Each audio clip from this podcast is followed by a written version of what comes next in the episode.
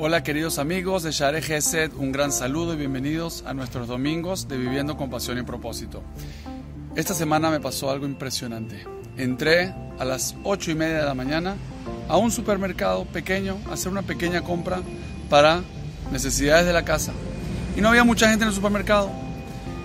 Me acerco cerca donde están las cajas de pagar y veo a un niño aproximadamente de 7 años con su mochila para la escuela, con un suéter y lo veo que está escondido detrás de uno de los muebles, está observando hacia las cajas, está como viendo si alguien lo está mirando. Y me pareció curiosa esta escena, entonces me quedé cerca para ver al muchacho. Cuando sigo mirándolo, veo que el niño pone su mano en uno de los estantes, saca una barra de dulces y se la esconde debajo del el suéter. Y al ver esta escena, se me rompió el corazón. ¿Qué hacer?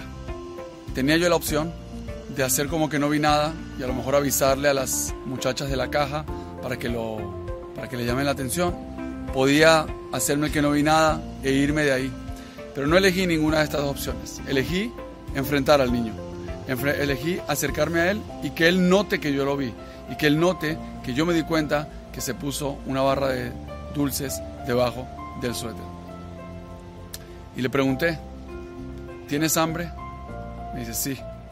Le dije, ¿no tienes dinero? Me dice, no. Le dije, dame esos chocolates, dame esas barras de dulces y vamos a preguntar cuánto vale. Le dije, ¿sabes cuánto vale? No sabes cuánto vale. Fuimos a la caja y le preguntamos a las cajeras y nos dijeron que valía 8 shekels. No es por el dinero la historia. Le dije a las cajeras, yo se lo quiero pagar. Yo hice mi compra, incluí la barra de dulces del niño y pagamos. Cuando acabé de pagar, me acerqué a él. Le dije, ven acá, mi rey pregunté, ¿cómo te llamas? Y el niño me dijo su nombre. Le dije, nunca agarres algo sin permiso, tú eres un diamante, no te ensucias de aquí en adelante. El niño me dio las gracias y se fue. Le pregunté si necesitaba algo más, me dijo que no y el niño se fue. Esta escena y este momento me rompió el corazón por lo siguiente. Mi preocupación y la oportunidad que tuve de, de intervenir en esta situación no es por salvar al supermercado, porque los 8 shekels no es lo que va a afectar al supermercado. Sé que ese no es el tema, sé que ese no es el problema.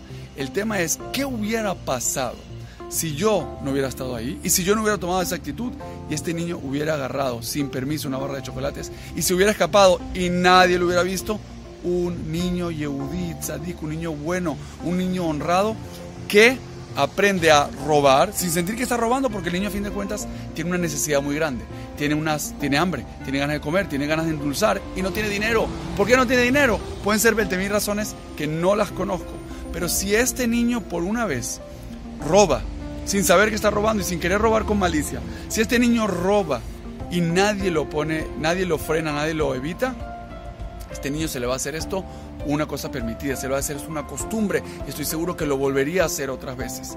Entonces, ¿cuán importante en la vida puede ser un momento, una acción, un evento, una escena que pasa en nuestra vida donde digamos alto?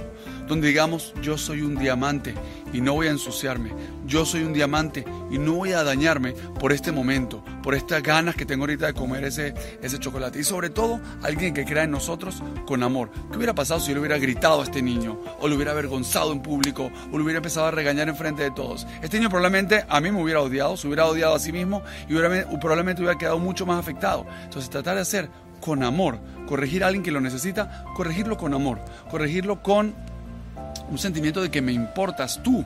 No me importa el chocolate y no me importa incluso el dueño del supermercado. Me importas tú, que tú eres un diamante. Y si tú eres un diamante, tienes que aprender a cuidar y a pulir ese diamante. Todos nosotros somos diamantes y nuestra vida, nuestro propósito, nuestras acciones, todo lo que hacemos es para seguir puliendo ese diamante. Que nunca tengamos que enfrentar ese tipo de situaciones y si nos toca enfrentar, que seamos nosotros agentes de una educación positiva, que seamos agentes de un buen mensaje, de un buen consejo y de transmitir amor y propósito a nuestro alrededor los quiero mucho y nos vemos aquí un próximo domingo, nuestro domingo viviendo con pasión y propósito. Hasta luego.